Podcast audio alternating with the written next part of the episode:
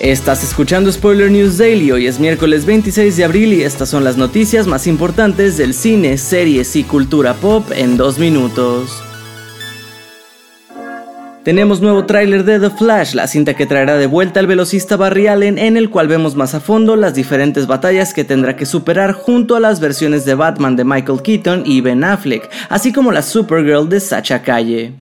Pero eso no es todo porque desde la CinemaCon llegan los primeros comentarios de la proyección y todo han sido flores para la cinta dirigida por Andy Muschietti, la cual el propio James Gunn ha calificado como una de las mejores de toda la historia de DC en el cine y las palabras generales de la prensa la consideran un gran tributo a la historia de la marca, alabando las actuaciones de Ram Miller y Michael Keaton.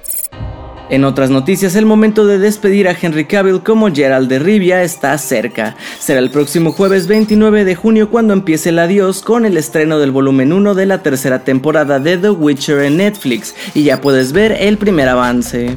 La nueva temporada estará formada por 8 episodios divididos en dos volúmenes que adaptarán el libro Tiempo de Odio, donde podremos ver a nuestro héroe enfrentar a sus sentimientos tras dos temporadas de mantener su distancia, incluso afirmando públicamente que los brujos no tienen emociones. Sin embargo, a causa de esto, luchar contra monstruos y humanos por igual le comenzará a pasar factura.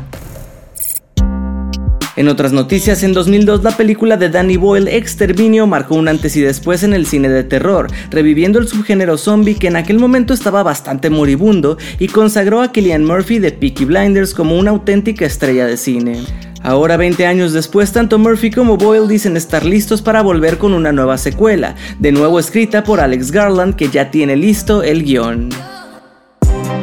Esto ha sido todo por hoy. Recuerda seguir este podcast donde sea que lo estés escuchando para enterarte de cada nuevo episodio. Yo soy Andrés Addiction y Spoiler News Daily es una producción de Spoiler Time y Posta. Hasta mañana.